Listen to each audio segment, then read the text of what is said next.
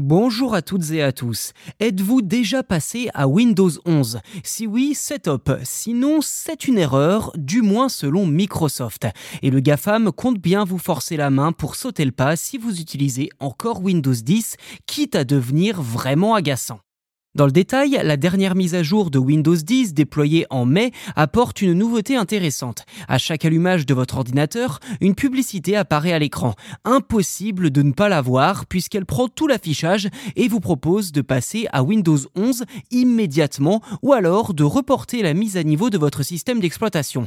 Pour rester sur votre version actuelle, il faut cliquer sur un bouton assez discret en bas de la fenêtre. Si vous refusez la mise à jour, Windows 11 insiste avec de nouvelles fenêtres vantant les mérites de son OS. Il faut encore une fois recommencer l'opération pour enfin accéder à son bureau. À noter toutefois que ces fenêtres reviendront régulièrement sans compter des publicités pour s'abonner à Microsoft 365.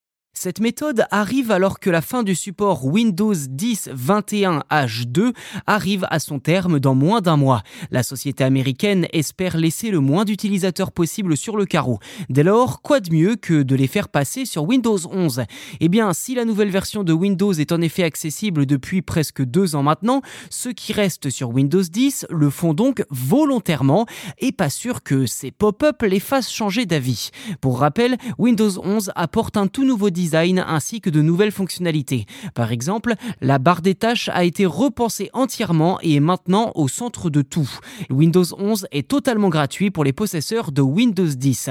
Problème, on se souvient que par le passé, ceux ayant tenté la mise à jour vers Windows 11 avaient pu expérimenter de gros bugs et un ralentissement de leur système.